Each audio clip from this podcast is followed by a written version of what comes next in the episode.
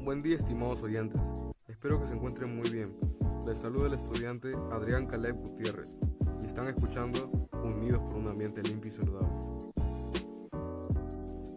En esta ocasión trataremos sobre el tema de la contaminación del aire en la actualidad, lo cual representa un gran problema que afecta a nuestra sociedad, la falta de conciencia de algunas personas irresponsables, que ha afectado a toda nuestra población pues sus acciones han traído como consecuencia que haya más contaminación en nuestras comunidades, deteriorando los ecosistemas y perjudicando la salud de los seres vivos y los mismos ciudadanos.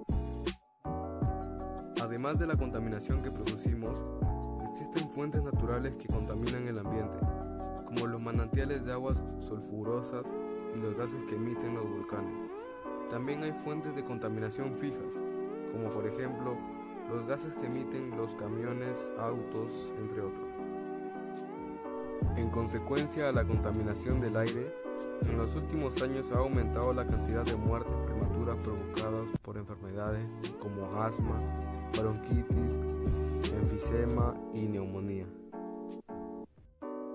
Otro de los grandes problemas que surge por la contaminación del aire es el deterioro de la capa de ozono, en las capas superiores de la atmósfera se halla la capa de ozono, que nos protege del impacto directo de los rayos solares. Sustancias y gases contaminantes que generan daño a nuestra capa protectora, facilitando el paso de los rayos ultravioletas. Ante esta situación, se debe tomar medidas para disminuir estos altos niveles de contaminación. Algunas podrían ser las siguientes.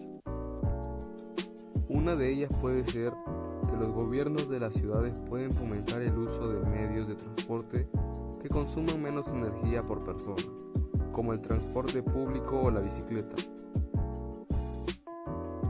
a fin de disminuir la emisión de gases contaminantes como el CO2.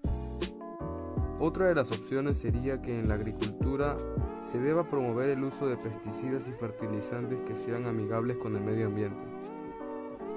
Otra de las opciones sería que las municipalidades podrían realizar charlas o campañas de información para así concientizar a los pobladores, entre otros.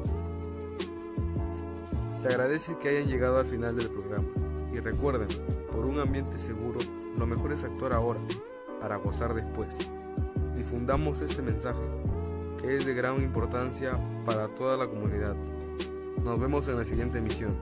Un saludo.